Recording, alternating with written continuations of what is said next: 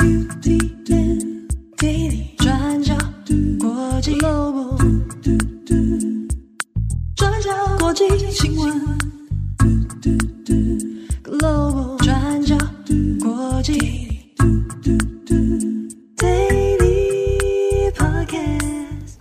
大家好，欢迎收听 UDN Global 转角国际 Daily Podcast 新闻，我是编辑七号，我是编辑惠仪。今天是二零二三年四月六号，星期四。好，年假结束了，我们现在回来上班。那这个再过两天又要又要周末了 啊！这个放假放太多，可能会对身体造成一些负面的影响。那是你吧？啊，所以赶快回来上班，恢复一下这个精气神。OK，今天四月六号，我们来更新几则重大的国际新闻。那首先前面的部分哦。我们会综合讨论一下关于也是近期许多重大的访问行程，外交访问。那当然，我们也会来稍微谈一下美国众议长麦卡锡跟台湾的总统啊蔡英文双方有个会面了。那后面呢，我们也会谈到是马克宏访问中国，还有泽伦斯基访问波兰。好，那我们稍微这边综合整理一下，我们先看的是蔡英文跟麦卡锡。好，那总统蔡英文呢？他是在五号的时候，当地时间五号的时候，双方呃已经在加州这里碰面了哦。那这一次的会谈呢，呃，分成两个部分。它第一部分是两个人，蔡英文跟麦卡锡呢有一个闭门的会谈。好，那时间差不多是一个小时。那后面呢，才是跟这个代表团哦，双方有一个会面。好，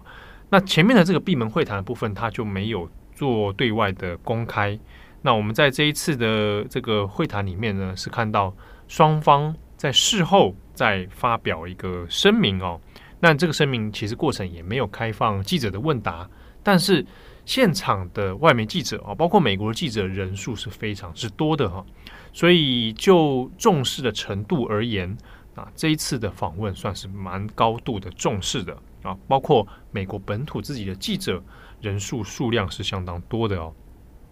好，那这是让有趣的一点呢，是双方会面的一个地点哦，雷根总统图书馆。好，选在这边，当然它就有很多的政治跟历史的讯息，啊，包括在这个里面哦。那特别是因为雷根在他的任内啊，这是美国总统雷前总统雷根哦，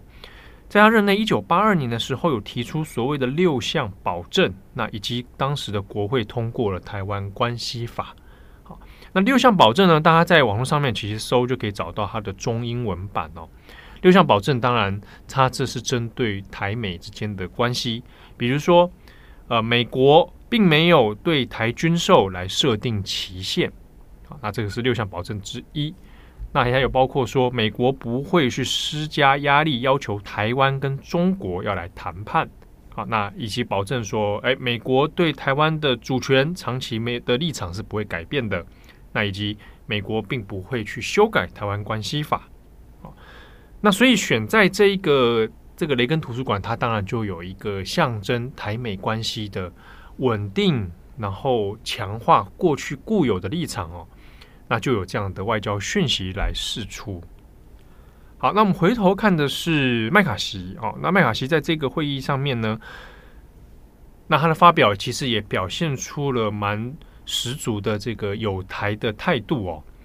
那里面还有特别强调一件事情啊，这一次跟蔡英文的会面啊，它不只是单一政党的立场哦，它不是呃民主党政府或者是共和党的这个立场，而是一个跨党派的共识。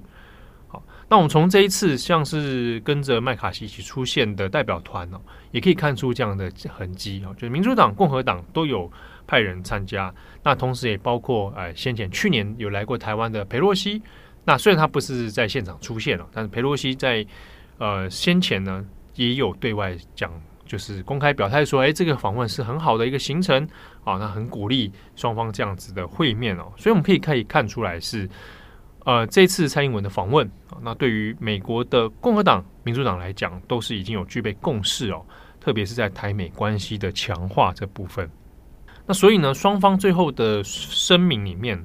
其实大部分的内容是在强调跟重申台美的关系，所以我们可以讲它是一个关系的再确认。好，那再去透过这样的强调，巩固彼此之的联系哦。那当然，这个是对外来讲，虽然双方的言谈里面并没有直接点名到中国，并没有特别指说啊中国如何如何，但是大家都知道，这是在对中国释放了一个很强的讯息哦。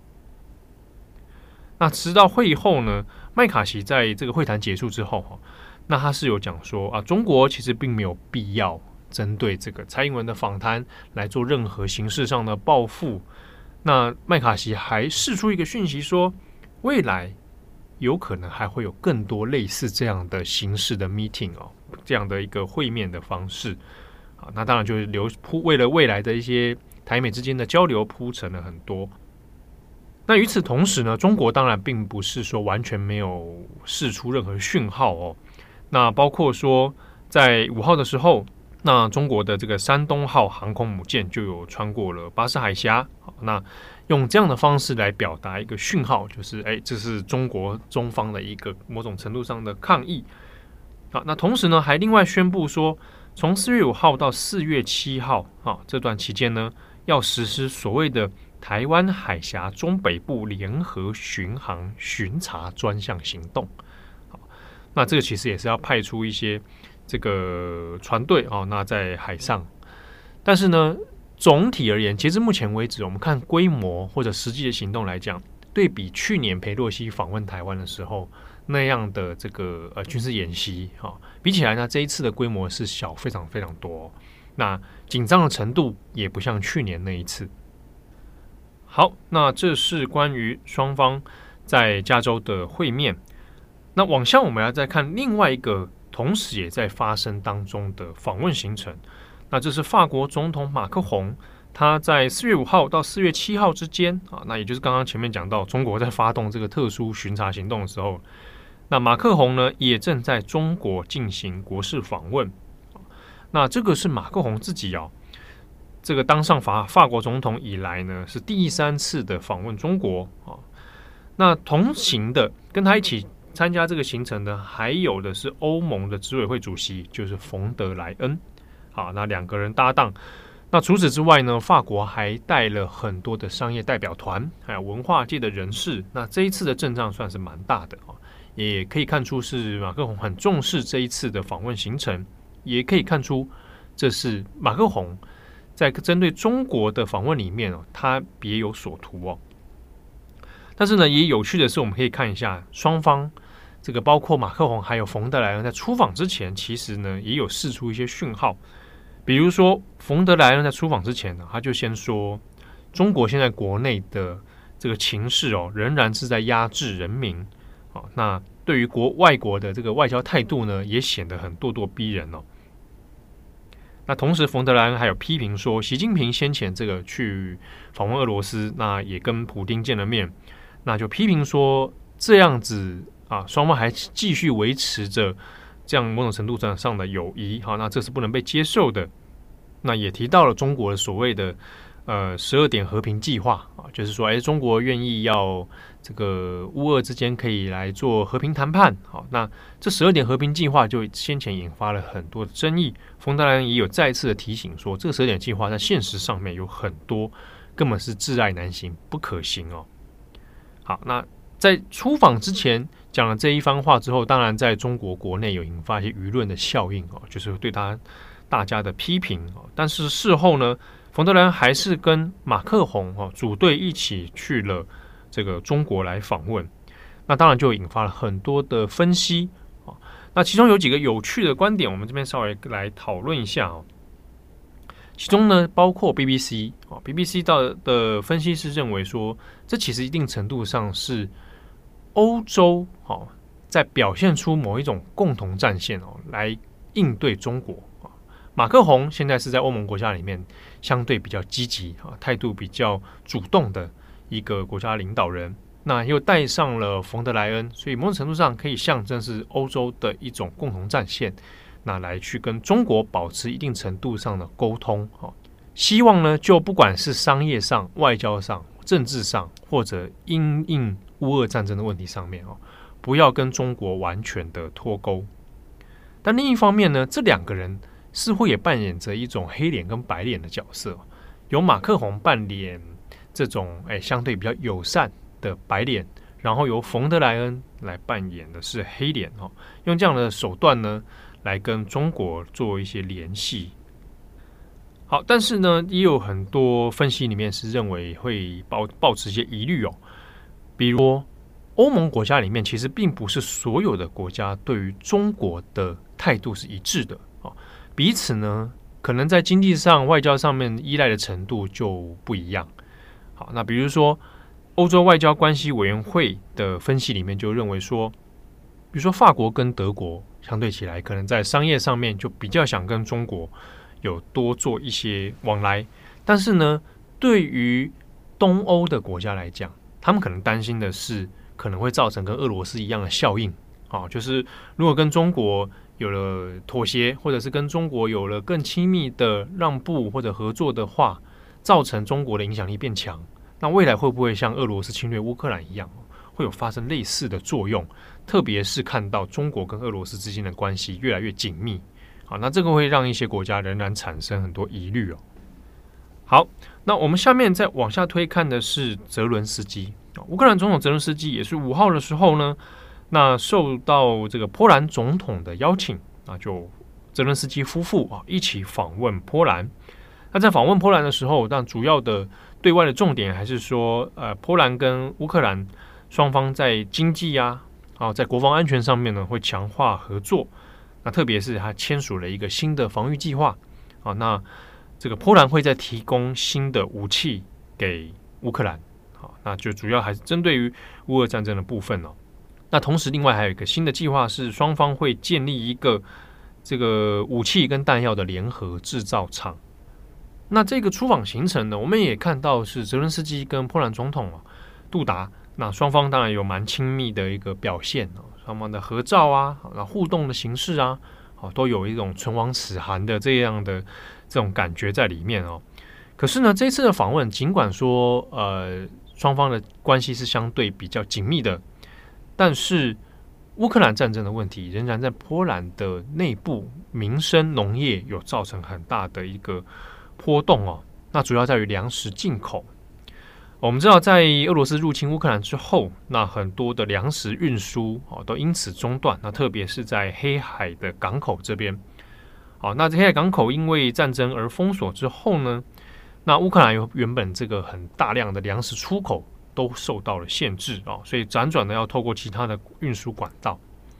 那还有包括说，为了要挽救这个乌克兰受到影响的这个民生经济哈，所以欧盟国家或者一些其他国家呢，诶，有可能会在这个部分来做一个援助哈，我们来低价的啊免关税的方式来进口乌克兰的粮食。那波兰就是其中之一哦，就有大量的乌克兰的粮食进口到了波兰里面。那因为这样子大量的进口，也导致波兰。国内自己的农民哈，他的谷物啊、粮食价格啊，就会受到影响哦，就会被迫降低。那也因此呢，造成波兰内部的农民哦，其实对这件事情是很难承受的，所以引发了一些民怨。那在这一次的访问行程之前啊，其实波兰呢在内部呢也因为这一个粮食的这个价格波动哦，掀起很大的争议。那这一次泽伦斯基访问。虽然说双方也有特别讲到说，哎，会针对这样的状况哦，再去做一些改善啊，但具体的细节其实并没有对外的公开。好，那以上是这一系列的出访啊的相关新闻。那下一则我们来稍微整理看一下川普的诉讼案。对，我们在连假前的三月三十一号的 Daily 上面有跟大家更新，川普可能会在四月四号到纽约出庭。那确实，川普在当天下午就现身在纽约曼哈顿法院出庭应讯。那最后是被控三十四项伪造商业记录的罪名。那川普一概是不认罪。我们现在先来整理一下事件的经过。那川普呢，是美国史上第一位被起诉的现任总统，所以他被起诉也是引起极大的关注，包括美国的媒体也是出动摄影机或者是空拍机全程跟拍来记录川普的每一个行踪。那在四月四号下午，川普本人呢，他就现身在曼哈顿法院。那当天现场是已经聚集了呃川普的支持者，还有反对川普的民众。那当天，川普身穿深蓝色的西装，然后打着红色的领带，他本人是全程面无表情。那接着呢，在长达一个小时的审讯当中，川普紧握双手坐在律师的身旁。那检察官呢，也就公开大陪审团一共十三页的起诉书，那指控川普有三十四项伪造商业记录的罪名。但是轮到川普答辩的时候呢，他也只是简单回应自己不认罪。那最后审讯结束，法官并没有拘留川普。那川普在离开法院的时候，一样也是全程面无表情，那也不跟现场等候的媒体发表任何的谈话，就直接的回到佛州，并且是在四月四号当晚，在自己的海湖庄园发表演说。那我们先来看一下，川普被起诉的三十四项罪名到底是什么？那我们之前有提过，川普被起诉是因为封口费，也就是他的律师支付了一笔封口费用给成人片女星丹尼尔斯 （Stormy Daniels），这笔费用后来却是跟白宫报销。好，那这一次公布的十三页起诉书里面，川普被控的三十四项伪造商业记录罪名，那这些刑事指控呢，是来自三个不同的封口费案件。我们刚提到的丹尼尔斯是一件，那另外两件分别是他被控支付封口费给前《花花公子》杂志的模特儿 Karen McDougal，s 让他不要透露跟川普长达十个月的婚外情。那以及呢，支付另外一笔封口费给川普大楼的前门房，要这位门房不要泄露川普有私生子的秘密。那所以这个起诉书里面就有提到，那这些事件显示了川普密谋撒钱支付封口费，来掩盖对个人不利的消息，来帮助他赢得二零一六年的美国总统选举。那根据纽约的法律，这些三十四项的指控。加总最高是可以判处一百三十六年，但是每一个被指控的罪名都是属于低级重罪。那虽然最高可以判处四年徒刑，但是美国法律专家其实也有指出，初犯通常不会被罚得那么重。那这些专家也不认为川普会因此坐牢。好，接着，所以川普从纽约回到海湖庄园之后，说了一些什么？那我们可以看到，他在曼哈顿法院是呃一语不发，但是呢，在晚上在自己海湖庄园的演说措辞就相当的激烈。他就说自己从来没有想过美国会发生任何像这样子的事情。那也就是说，自己唯一犯下的罪就是无谓的捍卫国家免于遭人摧毁。那就指责这一场刑事诉讼案是对我们国家的侮辱。那甚至也指出我们的国家美国要下地狱了。那接下来的说法其实也跟先前一样，川普就说自己会被起诉是来自民主党对自己的攻击，对自己的政治陷害。那以上大概就是川普被起诉的状况更新。那预计川普下一次要出席的听证会会是在十二月，可能呢也是要等到明年才会审理。那最后我们可以稍微补充的是，美国媒体对这一起事件的关注度。那我们上面有提到，美国媒体是密切的追踪川普的报道，而且川普的新闻也是攻占了各大新闻版面。那电视台报道的程度有多么的大？我们可以看一下。呃，福斯新闻频道，他就用空拍机拍摄川普的专机。那当时候，川普的专机是停在佛州的停机坪上面。那在专机里面呢，是川普的儿子 Eric Trump。那 Eric 呢，他就把福斯新闻的电视画面截图上传到自己的 Twitter，然后就写到说：“从飞机上看飞机。”意思是说，Eric 本人坐在专机里面，看着福斯新闻用空拍机拍摄自己的专机画面。那针对美国媒体的这些报道啊，还有关注度，《金融时报》的美国评论员就有发表了一篇评论，那就说美国媒体似乎还是川普不知情的盟友。那这句话的意思是，他认为媒体是川普最大的敌人，也是他最好的朋友。那因为呢，媒体过去一直都给予川普非常高度的关注，而这就是川普本人非常享受的一件事情。那像是作者就有举例，在二零一五年的总统选举前夕，相比起其他的候选人，川普的曝光率一直都很高，而且他也完全不需要支付任何的费用，媒体呢就会自动的记录他的一举一动。那所以或许透过这篇评论呢，蛮值得讨论的也是。这起川普的起诉案固然非常有历史价值，那但是到底川普他本人值不值得这样子的高度关注？那或者说，身为媒体应该要怎么拿捏报道的幅度、报道的程度，也是值得在思考的问题。好，那以上是今天的 Daily Podcast 新闻。嗯，节目的最后稍微简单，嗯、呃，我分享一个事情好了，就是呃，年假期间不是因为日本的音乐家坂本龙一病逝嘛？然后我周边的一些朋友，就喜欢坂本龙一音乐的朋友，其实还蛮沮丧的。嗯，啊，就是对于坂本龙一的这个逝去这件事情，其实有一些我感觉到有些人连带情绪上受到一些影响。好，那我这边大概分享一个后来没有讲的一些新闻，一个是前几天那在日本的德岛的一个中学。因为最近日本是刚好是各个企业的那个入社式，就是大家要进到企业里面，他就要排排站在那边入社啊，就准备要加入了。好，那还有很多学校也开始入学式要开始。那德岛的一个中学呢，就很意外的，他就很惊喜的公布公布了一件事情，是他们的校歌其实是坂本龙一做的，那应该是坂本龙一最后的一个作品，那只是因为没有完成。但就里面就是人家过世嘛，那人家就想说，那那先拿出来给大家这个听啊。其实很多学生是很很很惊喜这样子。那除了这新闻之外，我想其实还是要讲一下是，呃，虽然很多我自己有些朋友啊，就感觉到那种沮丧哦，但是仔细去看坂本龙一的一生，或者是你去看他早年的发展到他后来哦，嗯、我我认为他是非常呃善用而且热爱自己的生命哦，就是他。都把握着自己活着的这个时光，然后想办法可以再去多做些什么，或者是呃去思考自己生命的意义啊。好，所以我我反而会觉得看了他的一些人生故事，对人可能可以更嗯珍惜生命吗？或者是去思考说啊，那我自己活着哦，我可以还可以做些什么？嗯，对，所以这是对坂本龙一的一些想法了。那。也另外也有趣的是，大家看到他的想到他的样子，大部分是晚中晚年，而且就是弹钢琴嘛，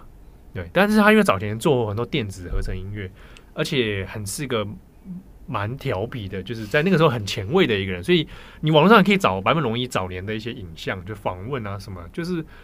拽拽的，然后跟晚年很不像嘛。对，就晚年，我想应该还是人生不同阶段嘛，受到一些冲击啊，那总觉得他很文静嘛。从他晚年的照片看起来，是一个气场蛮强大的一个音乐人。对，而且好像不太好接近哦。对，然后总觉得他是在陷入沉思，对不对？对，很严肃这样。但他早年他很很跳，很很活跃，呃，很很调皮。对，所以网络上可以找到他以前一些音乐啊，以及你听到他做的音乐，觉得哎，你在干嘛？他很多很很前卫的尝试，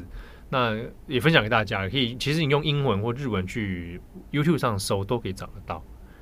好，那以上是今天的 Daily Podcast 新闻，我是编辑七号，我是编辑惠仪，我们下次见喽，拜拜，拜拜。滴滴转角，国际 Global 转角国际新闻，Global Daily Podcast 新闻。